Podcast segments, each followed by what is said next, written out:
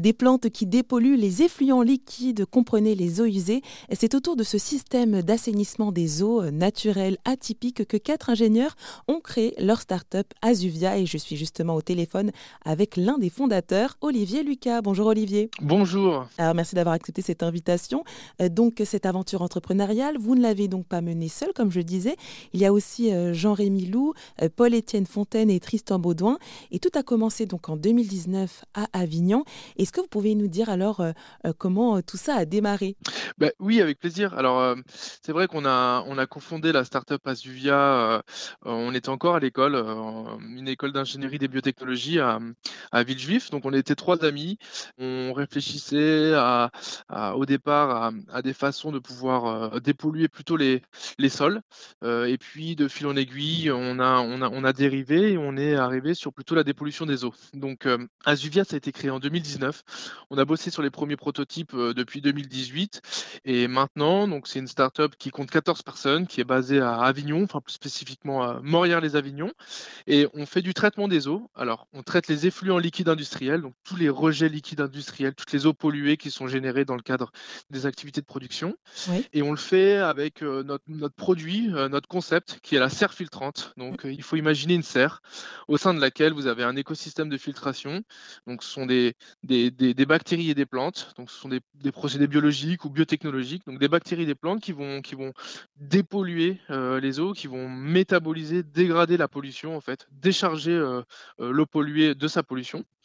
Cet écosystème qui est dans la serre, tout est cultivé en hydroponie. Donc l'hydroponie, c'est une technique de culture hors sol, c'est-à-dire que les plantes ne sont pas dans de la terre. En fait, on va être dans des, dans des substrats soit synthétiques, soit minéraux, mais il n'y a pas de terre, ce qui nous permet, nous, de faire de la culture donc hors sol, en étage et vertical. on va avoir en fait un écosystème qui, qui est sur 1m80 plusieurs étages et en fait on va s'expandre davantage en hauteur qu'en surface et c'est ce qui nous permet de, réduire considérablement l'espace nécessaire pour dépolluer. Et en dernière instance, tout est sous serre. voilà, c'est ça le concept de serre filtrante, tout est sous serre et ça, ça nous permet plusieurs choses. Le premier, ça va être de protéger tout, cet écosystème de filtration, le protéger de tous les aléas météorologiques. Donc les vents violents, la pluie acide, chez nous on a le sirocco, la grêle ou, ne serait-ce que les poussières de l'environnement. Mmh Ça, c'est le premier aspect. Et le deuxième aspect, c'est d'avoir des températures plus clémentes en hiver. Donc, la biologie fonctionne mieux lorsqu'on a des températures qui sont au-delà de 3, 4, 5, 6 degrés. Oui. Et en dernière instance, c'est d'avoir ce, euh, cette adaptation avec euh, bah, le désir euh, du client au niveau esthétique. On peut aller très loin dans la personnalisation de la forme, de la, de la couleur, des mmh. matériaux. Et, bien justement, alors ça s'adresse à qui et surtout à quel moment? Parce que du coup, vous dites que c'est pour dépolluer les eaux. comment ça fonctionne? Ça veut dire que, vous, que, des, que des eaux usées sont, sont jetées, enfin vont et puis après donc ça va passer dans cette serre filtrante. Et après il y a bah, tout, euh, bah, tout cet écosystème euh, voilà. Je sais pas d'ailleurs s'il y a aussi un traitement qui est fait dans cette serre pour ensuite dépolluer cette eau Oui, c'est ça. En fait, nous, on va installer ces systèmes de traitement sur le site de production pour traiter la pollution sur le site. Et ce qu'on promeut, c'est aussi la réutilisation de mmh. ces eaux une fois qu'elles sont traitées. Alors, si on se concentre sur la pollution et la, dépollution, comment ça se passe? Eh bien, En fait, quand, quand, vous allez être euh, dans le cadre de votre activité de production, vous allez être dans votre usine d'agroalimentaire, par exemple. Vous allez faire des nettoyages euh, de vos cuves euh, qui vous permettent de, de, produire, lavage des sols, voilà, lavage de vos machines, de vos équipements. Cette eau qui va se charger avec des particules ou va se dissoudre de la pollution, elle va ruisseler dans les caniveaux et, on, et, elle va converger dans une cuve, une cuve qui va permettre de collecter un collecteur, on va dire. Ce collecteur, nous, on va venir l'aérer, on va venir pomper dans ce collecteur dans cette cuve et on va l'envoyer dans notre système de traitement. C'est à ce moment-là que vous avez les bactéries et les plantes qui vont commencer à faire le travail. Alors évidemment, on va séparer la matière solide euh, de la matière liquide en amont. Hein. On n'envoie que les rejets liquides dans le système biologique de traitement, dans la serre filtrante. Donc là, on, a cette eau polluée, souvent qui est noire, hein, qui, est chargée en pollution, qui va être euh, euh, dépolluée suivant des cycles qui vont aller bah, en fonction de la, de, de la charge en pollution, qui vont être plus ou moins longs. Donc on dit souvent, nous, c'est 12 à 24 heures. Et donc pendant 12 à 24 heures, vous allez avoir une dépollution de ces rejets liquides. Une fois que c'est suffisamment dépollué, donc c'est encore au sein de la serre. Nous, on mesure les paramètres de la qualité de l'eau et on les a en temps réel. Et une fois que c'est suffisamment dépollué, là, on va pouvoir évacuer cette eau qui est dépolluée vers ce qu'on appelle l'exutoire. Et l'exutoire, eh bien, là, on accompagne le client. On, a, on, peut, on peut fixer plusieurs objectifs. Soit on, on veut juste restituer ces eaux traitées dans le milieu naturel, mais au moins ça n'impacte pas négativement les écosystèmes. Oui. Mais on peut aller un petit peu plus loin, être plus ambitieux et faire de la réutilisation de ces eaux traitées. Donc, à minima, ça va être de l'irrigation. Ça veut dire que sur le site, il y aura des espaces verts, par exemple, et au lieu d'aller pomper dans la nappe de l'eau potable ou, quasiment potable, voire de l'eau du réseau qui est de l'eau potable, et de consommer euh, cette eau pour faire de l'irrigation de ces espaces verts, mmh et bien on va réutiliser ces eaux qui ont été traitées.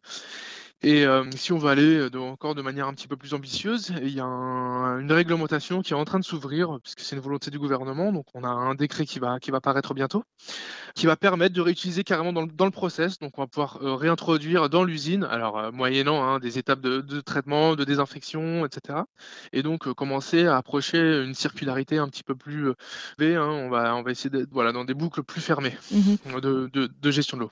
Et alors, bah, et ces plantes alors finalement, est-ce que ce sont des plantes en particulier que vous utilisez justement? Pour dépolluer les eaux Oui, oui, absolument. En fait, sont, donc, nous, il faut comprendre que ces plantes, elles sont tout le temps immergées dans l'eau, euh, en tout cas les racines.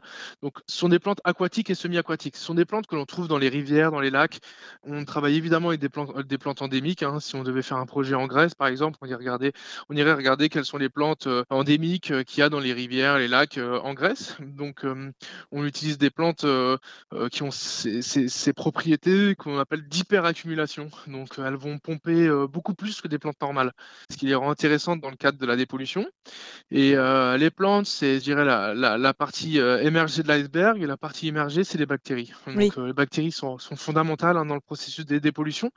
Les bactéries, elles, vont pour schématiser, si vous voulez, la, pollution, elle va être dissoute dans l'eau. et eh bien, les, les, bactéries vont manger cette pollution et la transformer en particules. Et donc après, on va pouvoir séparer ces particules, donc parce que les bactéries vont mourir. Et donc, ça génère de la boue et on sépare l'eau de la boue et on, lorsqu'on récupère cette eau, bah, cette eau est, dépolluée. Et cette serre, elle fait combien en, termes de mètres carrés? Elle peut être toute petite si vous avez des, des, tout petits besoins. Donc on a des systèmes qui traitent jusqu'à 2000 litres euh, d'eau polluée par jour qui font 15 euh, mètres carrés. Et puis on a des serres qui font 200, 300 mètres carrés pour traiter des 60, 60 000, 80 000 litres d'eau polluée par jour. En fonction de vos besoins, euh, on a une technologie qui est modulaire. Donc on a des modules de traitement mmh et on les ajoute en fait en fonction de, de vos besoins journaliers de traitement. Plus vous avez un gros volume et plus vos effluents sont pollués, et eh bien plus le système est gros. Oui, donc c'est vraiment une serre qui s'adapte aux besoins. D'ailleurs, donc si vous, auditeurs, souhaitez voir à quoi elle ressemble, rendez-vous euh, sur erzen.fr. Merci à vous, Olivier Lucas, d'avoir pris le temps de nous expliquer euh, tout ce mécanisme de dépollution, donc grâce aux plantes et aux bactéries. Je rappelle que vous êtes l'un des fondateurs d'Azuvia. Merci beaucoup, Jennifer, et à bientôt.